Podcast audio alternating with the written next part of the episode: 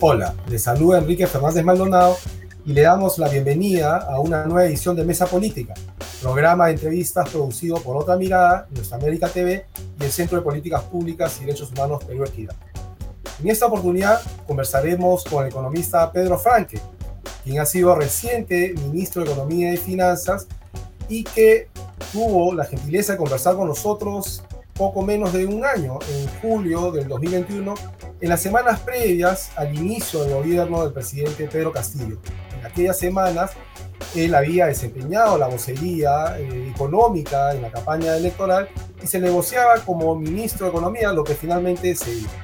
Entonces, pasado algunas semanas de su salida del Ministerio de Economía, creímos conveniente retomar esa conversación de julio del año pasado y tener de su parte una valoración de lo que ha sido su paso por el Ministerio de Economía y Finanzas. Pedro, bienvenido y muchas gracias por estar otra vez en Mesa Política. Muchas gracias por la invitación, Quique. Y bueno, efectivamente creo que es un buen momento para hacer un primer balance, ¿no? Desde luego esto habrá que analizarlo mucho más más adelante. Yo creo que hemos tenido varios este, políticas y logros importantes, ¿no? Creo que, eh, digamos, a diferencia de lo que pensamos en un momento, la primera, el primer esfuerzo estuvo orientado, por un lado, a calmar un poquito las exageradas inquietudes de un sector político y económico del país, ¿no? Que llevó a cierta fuga de capitales y sobre todo también una acción en la cual la economía era básicamente darle presupuesto a la salud, ¿no? Ponerle mucho esfuerzo al tema de la vacunación porque eso era prioritario, incluso desde el punto de vista económico, ¿no? La reactivación, ¿no? Y yo diría que pasado esa primera bloque de emergencia, ¿no? Primer mes, digamos, ¿cierto? De, de agarrar la, la, emergencia inmediata, eh, hemos tomado acciones en tres áreas con distintos resultados. ¿no?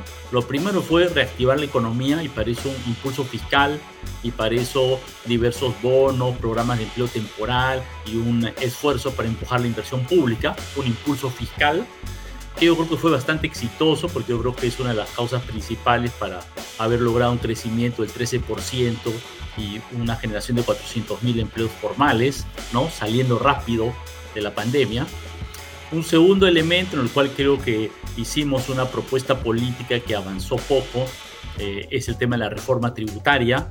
¿no? Recordarás, presentamos un proyecto al Congreso, el Congreso prácticamente delegó facultades en una parte menor, de todas maneras interesante, pero el impuesto a la minería, el aumentar el impuesto a la renta, el hacer más justicia fiscal ha quedado como una tarea pendiente que nosotros pensábamos retomar ahora en esta nueva legislatura con proyectos de ley, ¿no? Y la tercera área en la cual, digamos, diría que el resultado es, digamos, mixto, es el tema de la diversificación productiva. Nuestro impulso a la demanda interna permitió un crecimiento importante de la industria y la agroexportación también ha crecido y tomamos iniciativas en nuevos sectores, ¿no? La idea de prender nuevos motores económicos, ¿no? Acuicultura, forestería, proveedores de la industria minera, eh, algunos, ¿no? Yo creo que ahí todavía hay mucho espacio por avanzar, pero diría que hemos puesto algunos, avanzado algunos pasos en ese tema que es esencial para que a mediano plazo tengamos una estructura productiva más diversificada.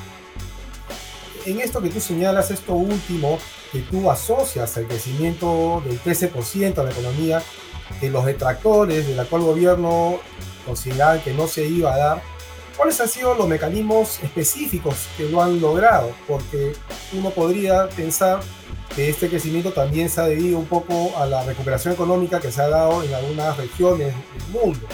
Eh, se, han, abierto las actividades económicas, ha crecido la demanda de los minerales, la agroexportación nunca dejó de exportar, pero tú señalas en alguno de tus balances que ha sido el foco del mercado interno. Entonces, ¿qué mecanismos específicos implementaron y que diferencian de las gestiones anteriores que nosotros caracterizamos como el piloto automático y que han hecho posible estos logros que tú has señalado? Mira, primero hay que reconocer que los factores que tú señalas son correctos, junto al tema de la vacunación, que logró reducir la pandemia. Sin eso, la verdad es que se hubiera podido haber hecho poco, ¿no? Eh, pero uno ve los indicadores, ¿no? Por ejemplo, el sector industrial ha crecido el año pasado, me parece algo como 20% y está ya bien por encima de la manufactura no primaria de lo que era el nivel pre-pandemia. Y eso se debe a un impulso fiscal, ¿no? Medidas concretas, eh, hubo dos decretos de urgencia y un paquete de decretos supremos que añadieron una buena cantidad del presupuesto de, de inversión pública y de gasto corriente, eso dinamizó eh, la demanda interna y eso es lo que ha permitido que digamos, la, la economía se recupere eh, rápidamente. ¿no? Al mismo tiempo, eh, hubo, por ejemplo, presiones para abrir más la economía, nosotros resistimos eso. La coyuntura internacional favorecía un poco una cierta protección del mercado interno por el aumento de los sobrecostos logísticos, ¿no? que creo que ha sido como un viento a favor, pero que nosotros hemos, eh, hemos, hemos mantenido. Eh, yo creo que hay que resaltar el tema de los bonos, que ha sido varias veces como criticado, es por gusto, no sé qué, la gente, la gente lo valora en primer lugar en las encuestas de opinión pública, en segundo lugar, mire, este, entre distintos mecanismos le, le hemos dado a la gente, mira, son 4.500 millones de los bonos, el Yanapay, más mil millones de soles de pago a la de los maestros, más 700, 800 millones de programas de empleo temporal, más algunos bonos adicionales para agricultores y pensionistas, estamos hablando de unos 7 mil millones de soles que entran a la demanda y la gente lo gasta y la gente al mercado interno, por supuesto, ¿no? Y yo digo, mira, la campaña navideña, por ejemplo, algo inmediato, ¿no? Una cosa un poco más visible, hace una campaña navideña normal, buena. Si no hubiera habido esa este, inyección de recursos a los hogares peruanos, te aseguro que la campaña navideña hubiera sido una campaña triste. O sea, esos 7 mil millones de soles, pues una buena parte la gente la ha gastado por necesidad en tratar de reactivar su consumo y, y nivelar un poco sus condiciones de vida. Entonces, yo creo que esa era la política esencial, digamos, ¿no? Y en materia de política comercial, Pedro, ¿qué es lo que se pudo hacer? Porque esto está vinculado a lo que acabamos de hablar, ¿no? Nosotros venimos de una sucesión de tratados de libre comercio suscritos con una variedad de países, dentro de las cuales están importantes potencias económicas. Yo solo quiero mencionar a dos que afectan directamente a la producción nacional de manufactura, también de, de, de productos agrícolas. Uno es China y el otro es la India ya lo habíamos conversado en nuestra anterior entrevista, que los productores, los pequeños productores textiles, de confecciones, de gamarra y otros polos industriales, se quejan de que no pueden competir con, con las importaciones subsidiadas de países que son potencias industriales. ¿Se hizo algo al respecto? ¿Hay que hacer algo al respecto con relación a las importaciones subsidiadas? Sí, diría que está en proceso. Hay un tema ahí que, digamos, lamentablemente por temas como, digamos, administrativos de procedimiento va un poco lento porque la medida esencial para estos sectores de textiles y otros son las salvaguardas, eh, que es un mecanismo admitido por la OMC y los tratados de libre comercio que permite proteger la industria cuando hay dumping o cuando hay condiciones de, de un golpe particular a la industria nacional. El asunto es que para poder aplicar estas salvaguardas, la legislación peruana exige un estudio que lo tiene que hacer Indecopi. Se había hecho un estudio previo que encontraba un cierto daño a la industria nacional, pero que lamentablemente el gobierno anterior, el gobierno de Sagasti, desechó y había que hacer un nuevo estudio.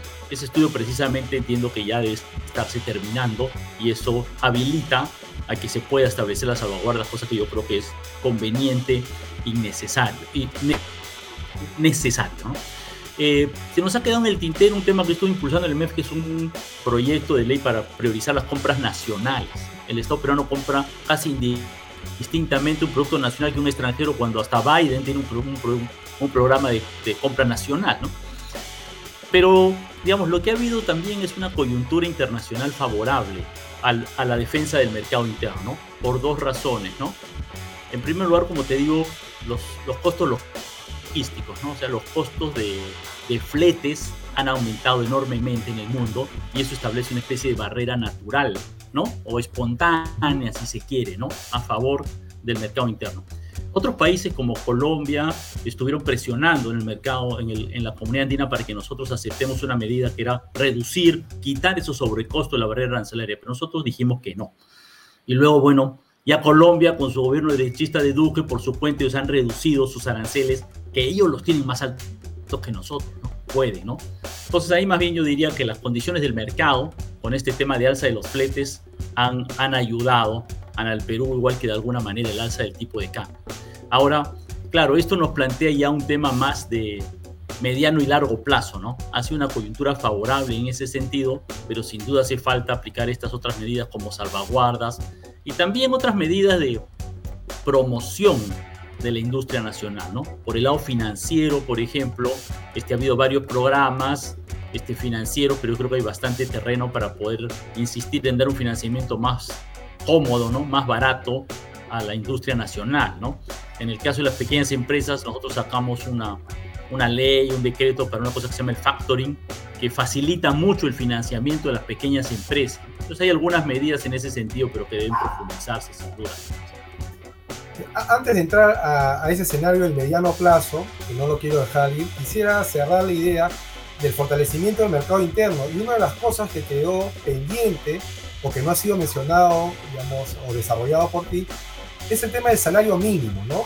Otro tema que genera polémica, pero que creemos, en primer lugar, que debe ajustarse en vistas del desfase que hay con respecto al anterior eh, aumento y cómo ha evolucionado, por ejemplo, el tema de la inflación pero sobre todo porque puede ser un instrumento para dinamizar el mercado interno. El salario mínimo, por lo general, no se, los aumentos no se destinan al ahorro, sino al consumo, al consumo de alimentos, de vestimenta, de entretenimiento, todo aquello que eh, dinamiza las industrias locales. ¿Qué pasó con el salario mínimo, Pedro? Mira, yo, yo concuerdo con tu análisis. El salario mínimo, desde luego, siempre tiene dos lados. Un lado es el, o hasta tres lados. un lado es el social, de ayuda a la gente que gasta menos. Un lado de dinamización del mercado interno, como tú dices. Y también es verdad que tiene un lado de costos, ¿no? Sobre las pequeñas empresas en particular. ¿no? Entonces hay que buscar un cierto balance.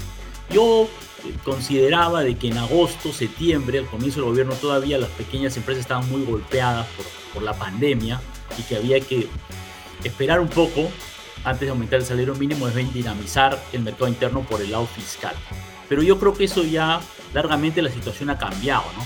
Si uno compara cómo están las empresas y el mercado interno ahora respecto de julio-agosto, con el crecimiento del 13%, claramente hay una dinamización del mercado interno. Los indicadores financieros muestran una baja morosidad de los créditos que se han dado.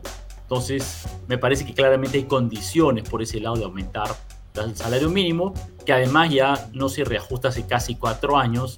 Hay un, me parece, 11% o algo así, o 10% de inflación acumulada, o sea, ya la capacidad de compra ha mermado y ha aumentado la productividad. Entonces yo sí ya creo que, yo pensé que en enero este, o en febrero debía aumentarse el salario mínimo, yo creo que ya es momento para aumentar y creo que debería haber un aumento que recupere la, la capacidad adquisitiva perdida.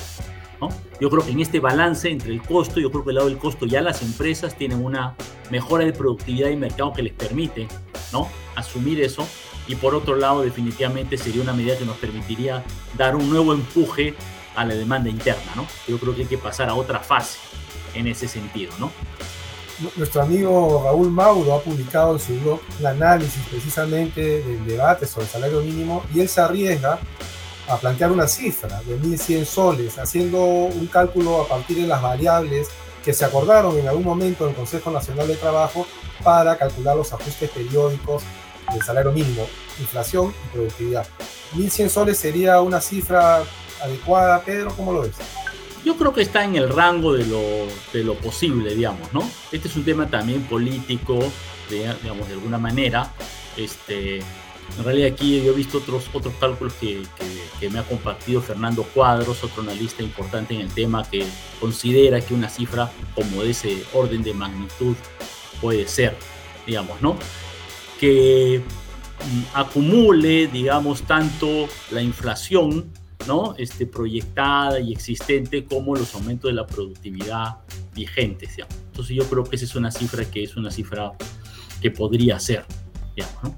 Este, siempre hay un margen de incertidumbre, digamos, ¿no? No hay una forma de decir, claro, hay el intento tener una, una fórmula exacta, ¿no? Pero en realidad hay un tema también de fondo político este, en este tema, ¿no? Que, queda un cierto margen y que yo pienso que ahí el gobierno debería eh, ser muy eh, abierto respecto a un diálogo con las, con las organizaciones de los trabajadores, ¿no? Con las centrales sindicales, para que esto sea producto también de una, de una concertación este, laboral que me parece esencial. Ahora, regresemos entonces al punto del mediano plazo. Tú que has estado a la cabeza del Ministerio de Economía y Finanzas, ¿sientes que es una institución que está en condiciones, por ejemplo, de dialogar con otros ministerios bajo la lógica de una estrategia de promoción, por ejemplo, de la diversificación productiva? este eh, esfuerzo, esta iniciativa que en su momento impulsara el ministro Piero Gessi y que lamentablemente quedó un poco en el limbo con el gobierno de Kuczynski. Desde el MEF tienen ese chip de, pensar no solo en los equilibrios fiscales, este, la política financiera, sino de poner el principal quizás ministerio del Estado peruano al servicio de un proyecto de fortalecimiento de las capacidades productivas del país con una base en la agricultura, en la industria, en los servicios. ¿Qué sientes tú luego de haber estado unos meses en el MEF? Mira, yo creo que el Ministerio de Economía y Finanzas, siendo un aparato burocrático, como es normal, con sus equipos técnicos y qué sé yo, es un ministerio que responde esencialmente a una orientación política. ¿Me explico? Y a un gobierno determinado y a un ministro determinado. Eso es lo, lógico, lo normal en no sé, cualquier parte del mundo, cualquier gobierno del mundo. Eh, es obvio, yo creo que de alguna manera nuestra gestión en el ministerio sin duda puede tener algunas continuidades, pero también tiene algunas rupturas o diferencias con el MEF del pasado. ¿no? quiero decir, no creo que haya que considerar el MEF como una eh, entidad autónoma, monolítica, que tiene una continuidad en el tiempo. ¿no? Y yo creo que en este tema es un tema que hay una área del MEF que trabaja eso, las mesas temáticas, pero que sin duda ha tenido, ha recibido distintas prioridades por parte de distintos gobiernos y distintos ministros. ¿no? Yo particularmente creo y le puse bastante empeño, me pareció siempre que era un área prioritaria, donde había que reactivar, reimpulsar e incluso abrir nuevas mesas o nuevos espacios de, sectores a los cuales debíamos impulsar, ¿no? Y yo creo que todavía debe tenerlo. Yo creo que hay un tema para pensar un poco más a medio plazo, pues, cuál es la mejor institucionalidad para esto, ¿no? Este, Piero Gessi me convenció en realidad que el MEF por su fuerza puede tener un peso importante en esto, pero yo creo que uno puede pensar también que esto puede ser un esfuerzo más multisectorial, ¿no? Donde otros sectores como producción, como agricultura, como el MINCETUR, también por decir tres, ¿no? Y podríamos, sumar más, pueden tener un rol según distintos este, elementos que uno quiera impulsar, ¿no? Yo te comento, por ejemplo, que estuve intentando me parece que el tema de la industrialización de productos agrícolas, de productos lácteos, es un tema que en la lógica de la segunda reforma agraria y un gobierno que recoja mucho más la necesidad de este sector rural, deberíamos ponerle mucho más empeño, ¿no? Yo pensaba que debíamos tener una, una mesa y un espacio particular para impulsar ese sector. Algo que ya el tiempo nos ganó, no lo pudimos sacar.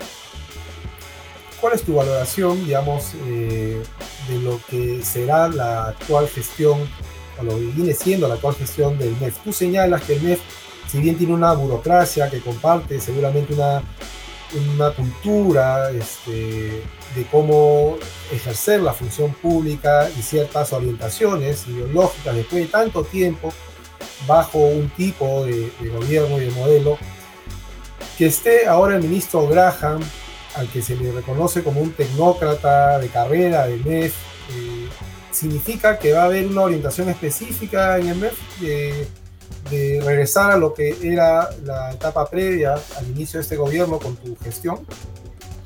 Mira, yo creo que lo esencial debe ser la presentación que tiene que hacer el presidente del Consejo de Ministros acompañado del conjunto de su gabinete presentando su plan de gobierno.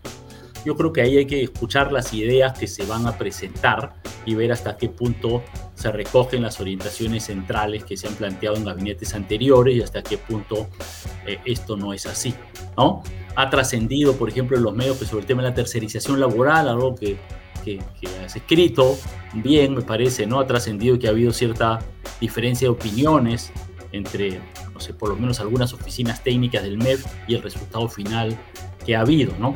Eh, que es un tema que siempre ha sido más bien, digamos, por decirlo así, contencioso entre visiones más de izquierda y más neoliberales, ¿no? Yo siempre he considerado que hay que girar la política económica en una orientación que sea más defensora de los derechos laborales y más defensora del salario, siempre desde luego dentro de ciertos límites, ¿no? Tampoco nadie piensa pues que el salario mínimo pueda ponerse de la noche a la mañana en 3.000 soles, ni que pueda regresarse una rigidez absoluta. Pero sí creo, por ejemplo, que en el tema de la tercerización laboral ha habido un régimen excesivamente flexible y a mí me parece bien que en el tema de la tercerización laboral este, como tú has escrito, se ponga, pues, digamos, coto, ¿no? Se ponga algún límite y que no pueda hacer, pues, que actividades que son el núcleo de la empresa estén tercerizadas, ¿no? Creo que ha sido una fórmula que se ha utilizado para este, negar derechos laborales a los trabajadores, cosas que no debe ser, ¿no? Entonces, este, yo creo eso, ¿no? Creo que todavía hay definiciones este, y que el punto clave de esas definiciones que se deben estar tomando ahorita en el gobierno va a ser en la presentación que deben hacer dentro de cinco días ante el Congreso de la República para recibir el voto de confianza. Para terminar, redondear la idea eh, de tu paso por el MEF, ¿cuáles consideras, Pedro, que han sido los mayores obstáculos que has encontrado para poder implementar el conjunto de medidas que tenían previsto eh, realizar? uno de ellos, yo lo pongo sobre la mesa y, la gente que suscita ha sido el jefe del, partido Perú Libre, que ha estado, digamos, haciéndote bullying en diversos medios, tratándote de, tibio o de que los caviares son el, eh, eh, el, ala derecha de la izquierda. Sin embargo, Cerrón hoy día no dice nada de Graham, a quien no se le puede eh, llamar o reconocer como una persona de izquierda dentro de un gobierno que sí se define. ¿Qué otros obstáculos, si ese es uno de ellos, no? Bueno, yo diría que seguramente, digamos, ha habido algunas este, eh, discusiones públicas respecto a algunas políticas en ese sentido y mantengo algunas discrepancias, ¿no? Con algunas de las ideas que están ahí planteadas por Cerrón en su diario programa y que por alguna de vez en cuando tuitea, pero como tú dices, yo creo ha mostrado, me parece, no tener demasiado consecuencia este, con, con esas ideas propuestas, pero yo creo que el principal eh, la principal barrera finalmente ha sido el Congreso.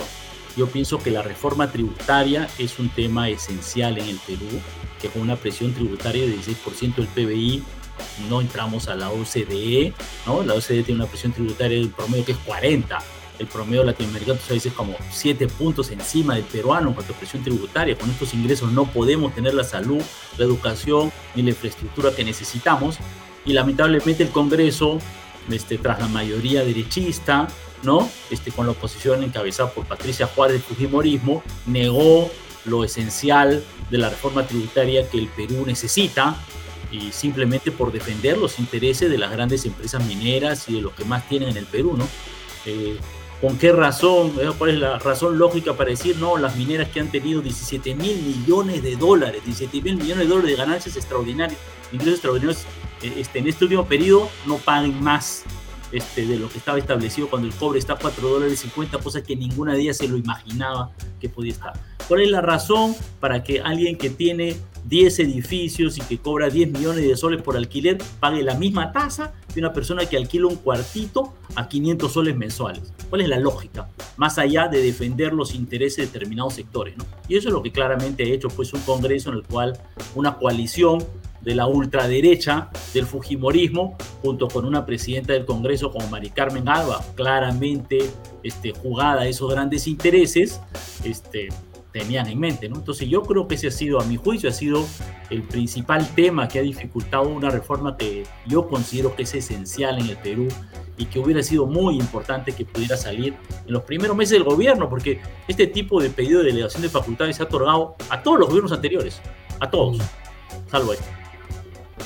Así es. Bueno, pero la gente se da cuenta y por eso el Congreso tiene un nivel de, aceptación bajísimo, eh, casi similar a los anteriores congresos que fueron desastrosos. Pedro, para ir cerrando esta interesante conversación, tú vienes de las canteras de izquierda, eras parte del plan de gobierno de Juntos por el Perú y en calidad de tal fue que fuiste convocado en el apoyo que se le brindó a Pedro Castillo en la segunda vuelta a acompañarlo en la campaña y luego ser ministro de Economía pero ahora está fuera del gobierno y, digamos, no ha dejado de ser un hombre de izquierda. Entonces la pregunta que yo te planteo es, ¿qué posición debe tomar la izquierda no serronista, que está en el gobierno y que tiene ciertas características, y que nos eh, posicionamos contrario no solo a todas las políticas y medidas que vayan en contra de la mayoría de los trabajadores, de los campesinos, de las mujeres, sino también en contra de lo que hemos venido cuestionando y que definimos como una de las razones de la crisis estructural que atravesamos, como es la corrupción, sobre la cual pesan serias denuncias y suspicacias y algunas evidencias eh, que están asociadas a este gobierno. Entonces, la izquierda, ¿qué posición debe tomar? digamos, en estos momentos, para no ser comparsa de la, golpista, de la derecha golpista y vacadora y al mismo tiempo tener una posición, digamos, crítica frente a lo que se está haciendo. Mira, yo creo que, como tú dices, en primer lugar hay que rechazar cualquier intento de vacancia, en particular que considere que nos va a gobernar un Congreso y una presidenta del Congreso, que como tú sabes, una de las cosas que hizo fue presentar un proyecto de ley para quitarle a los trabajadores sus gratificaciones de julio y diciembre, para mostrar claramente el tipo de política que seguiría eso y que claramente sería pues un golpe de derecha para que gobiernen los que perdieron las elecciones. Yo creo que hay que ser muy claro en que eso de ninguna manera puede aceptarse y si en algún momento la crisis política llega a un alto nivel, bueno, lo que tiene que haber son elecciones este, generales, ¿no? Tiene que asumir Dina Boluarte como presidenta, este, como corresponde institucionalmente, yo creo que convocar a elecciones, si es que la crisis llega a ese nivel, ¿no? Mientras tanto, yo creo que desde una izquierda, como tú dices, este, eh, honesta, democrática y, comprometida con el cambio, creo que exigirle al gobierno tres cosas, ¿no? En primer lugar, un zanjamiento muy claro con la corrupción que implica que personajes implicados, involucrados o con serias acusaciones de corrupción deben salir del gobierno ahora. ¿no? Y debe haber una verdadera colaboración del gobierno para poder esclarecer todos los casos de corrupción.